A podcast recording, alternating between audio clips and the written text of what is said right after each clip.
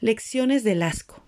Alabado sea el Dios y Padre de nuestro Señor Jesucristo, Padre misericordioso y Dios de toda consolación, quien nos consuela en todas nuestras tribulaciones, para que con el mismo consuelo que de Dios hemos recibido, también nosotros podamos consolar a todos los que sufren. Segunda de Corintios 1, versículos 3 y 4. ¿Tenías la expectativa de que cuando te convirtieras en cristiana, Dios haría que dejaras de tener problemas? las cosas no funcionan así. A veces las cosas malas suceden y Dios no las impide, pero Él nunca deja que pase sola los momentos difíciles. Quizás pienses que si Dios impidiera que las cosas malas sucedieran, la gente vería cuán poderoso es. Pero adivina qué, a veces la gente ve el poder de Dios observándote a ti.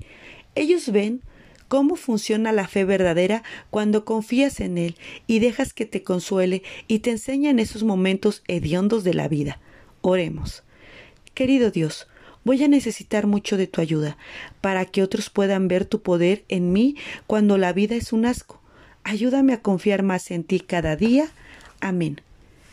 Devocionales de un minuto de Carola y Larsen, esperando que sea de bendición para tu vida. Saludos.